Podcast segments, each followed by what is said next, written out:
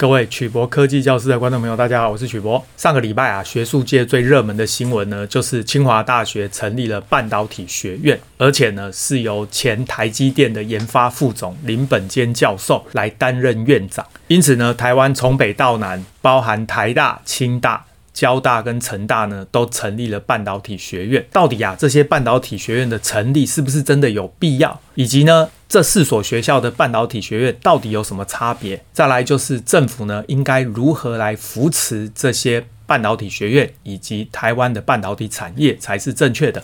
今天啊，我们来跟大家谈谈这个话题。所以呢，我们今天的题目是半导体学院领航跨领域整合，让台湾半导体产业再创奇迹。首先呢，我们简单谈一下为什么半导体是跨领域的科学。第二个，我们来介绍一下为什么企业领导人需要跨领域的知识。再来呢，跟大家谈谈，企业领导人要看的是企业整体发展，而非单一技术研发。第四个呢，来谈谈啊，台湾这四大半导体产业学院都有哪些特色？跨领域、国际化，结合国外人才与产业专家是重点。建议啊，这个年轻学子呢，投入这场半导体科技盛会，不要错过机会。首先呢，我们就谈到二零二一年底，清华大学成立台湾第四个半导体学院。而且是由台积电的前研发副总林本坚教授来担任院长。到这里，台湾啊四所大学都成立了半导体学院，宣示投入半导体产业的决心。各位还记得二零零五年呢，教育部啊为了要发展国际一流大学跟顶尖研究中心，发起了五年五百亿迈向顶尖大学计划。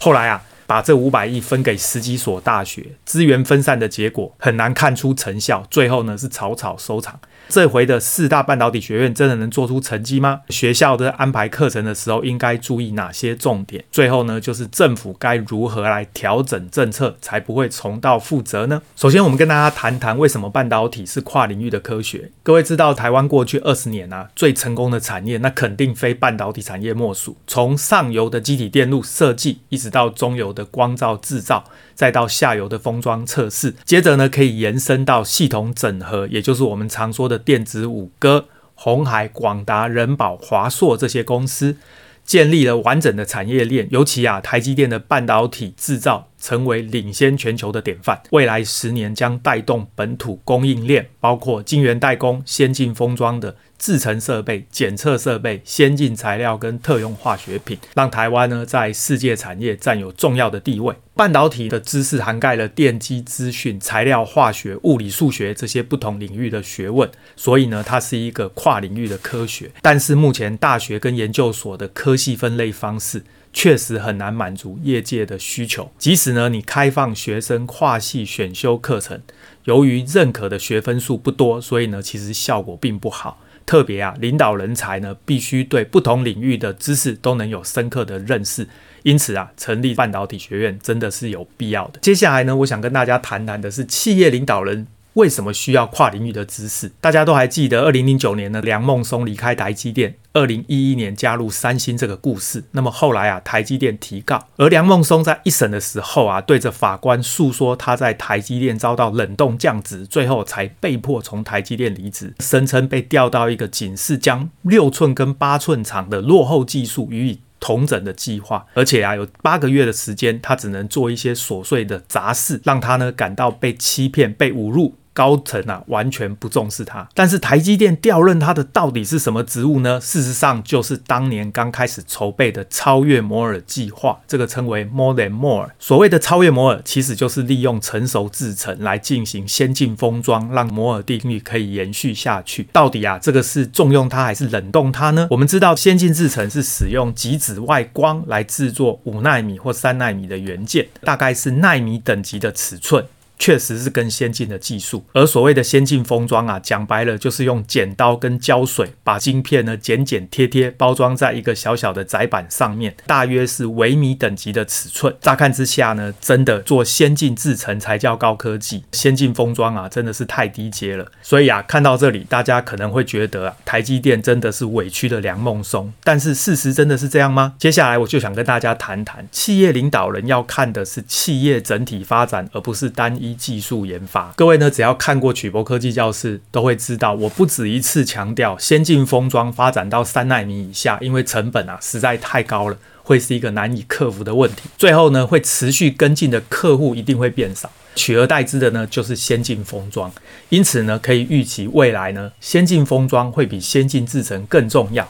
台积电未来啊，仍然会发展两纳米甚至一纳米的制程，但是呢，这只是为了满足部分客户的需求，同时呢，也是证明台积电有这样的技术能力，主要是宣示的效果。但是啊，大部分的客户可能呢，最后都是下单五纳米、三纳米的制程来做晶片，再用先进封装。把这些晶片呢堆叠起来，达到缩小的目的。既然先进封装未来十年是这么重要的技术，为什么台积电高层的主管看得出来，但是梁孟松却看不出来，反而觉得这是不屑一顾，而且啊，他是被冷冻、被降职呢？我们回头看看梁孟松的学历，各位就会发现，他大学读的是成大电机系。电机所的硕士，他的博士呢是加州大学伯克莱分校的电子工程博士。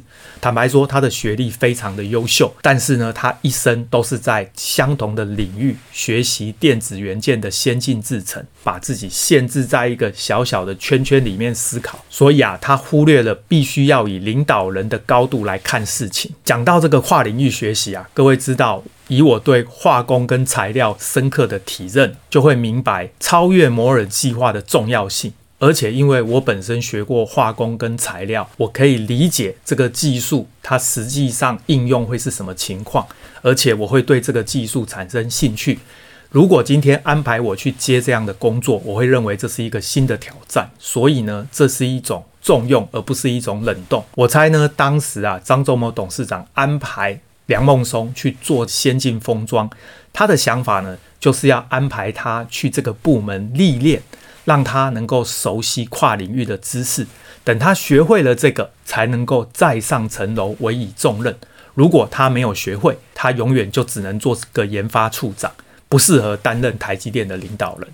这边呢，各位就可以明白的发现。跨领域的知识对于带领一家公司有多重要？各位想想看，如果今天啊，梁孟松他满脑子都想着先进制程，却忽略了先进封装是未来更重要的方向，这样的状况怎么能够让他来担任台积电的领导人呢？他真的也只能适合做一个研发处长而已。今天呢，我们引用的文章是儒家楼发表在数位时代的文章，标题是“清大半导体学院接杯，前台积电大将林本坚掌舵，致力培养”领导人才。首先啊，清华大学呢成立台湾第四个半导体学院啊，这是由台积电研发副总林本坚教授来担任院长。他在致辞的时候表示啊，半导体学院的目标要培养的就是半导体的领导者，巩固呢台湾世界一流的地位。各位现在看到照片呢，就是林本坚教授。各位可能对林本坚教授不熟悉啊，但是呢，只要是半导体业的人都认识他，因为他呢创造了浸润式微影技术，持续啊让台积电保持领先。关键的人物，首先先谈谈啊，这四所大学的半导体学院有什么差别？台湾大学它是称为重点科技研究学院，主要有三个主题，第一个主题是机体电路设计跟自动化。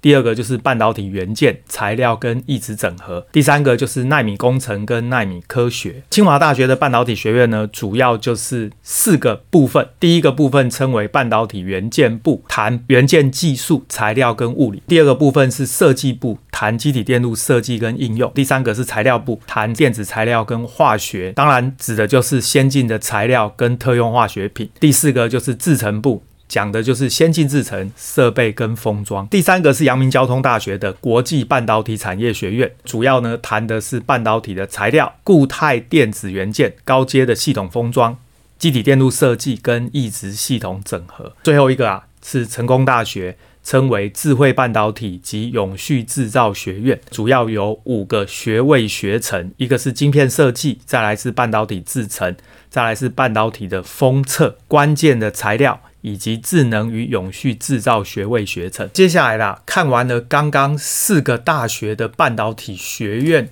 特色之后，我们可以发现呢，先进制程跟先进封装是未来半导体产业发展的两大主轴。各个学校在课程的安排上其实大同小异啊，师资其实也很优秀。其中比较特别的是，我要谈到清华大学的半导体学院是由业界专家，也就是林本坚教授来担任院长。他呢在台积电任职的时候啊，带领团队发明浸润式微影技术，让台积电在极紫外光还没有成功开发之前，持续的保持领先。所啊，被业界尊称为浸润式微影之父。什么是浸润式微影？我想以后啊，我们有机会再来介绍一下。比较有趣的是呢，林本坚院长啊提到，除了在理工能力的培养之外，也要重视学生的产业观点跟表达能力的培养，非常重要。所以他就提到了，将来啊，他会聘请几位商学院的教授。来教导学生如何写出好文章，并且啊，从产业商业的角度来判断半导体的运作。除了工程相关的专才，具有简报能力的才能呢，也是培育的重点。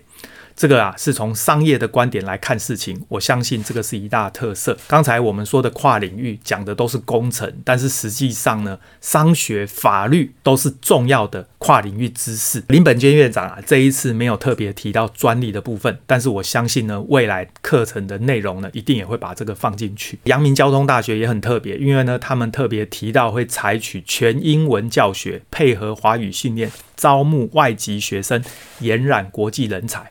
总之呢，我们要走的路就是跨领域国际化，结合国外人才跟产业专家，这个是重点。至于政府，我认为呢，应该集中资源，以半导体产业为主轴，让台湾进入国际视野。各位知道，台湾的学术界啊，在国际学术界崭露头角，难度很高，主要是因为呢，国际学术界长期以来是由欧美先进国家掌控。譬如说，我们之前介绍过，二零二一年啊，台大携手台积电研究刊登在国际期刊 Nature 结合半金属壁，能够达到极低的电阻，接近量子极限，来实现半导体一纳米以下的艰巨挑战。这个研究啊，实际上是跟美国麻省理工学院 MIT 合作，才能够发表在 Nature 这个期刊。坦白说，如果没有 MIT 的合作，我觉得这个研究未必能够刊登在自然期刊。另外，就是二零一五年工研院研发可高速充放电的铝离子电池。也是刊登在国际期刊 Nature，但是呢，这个研究啊，也是跟美国斯坦福大学合作来发表的。这边呢、啊，没有了这些国外的研究单位合作，事实上呢，要把文章发表在自然期刊难度比较高。各位知道，二零零五年教育部为了发展国际一流大学及顶尖研究中心，就发起了五年五百亿，这个称为迈向顶尖大学计划。这个原本是个好计划，但是啊，在民主的地方最令人头痛的就是资源分配问题。这些预算不管分给谁，总是会有另外一群人反对。最后啊，只好把五百亿分给十几所大学。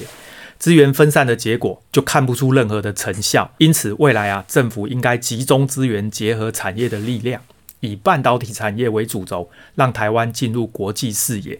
不要怕资源分配的问题，我们应该要用更高的视野来看这个问题。只要台湾的学术界跟产业界能够进入国际视野，达到带头冲锋的效果，经济能够持续成长。这个时候啊，大家就会认同了。最后呢，我简单做一个结论：这一次啊，台湾四所大学成立半导体学院，主要呢是为了整合跨领域的知识。这里面呢，除了我们刚刚谈到的电机、资讯、材料、化学、物理，甚至数学之外呢，商学的知识以及法律相关的知识都非常的重要。这个就是所谓的跨领域的知识整合，对于培养一个半导体产业，特别是领导人才。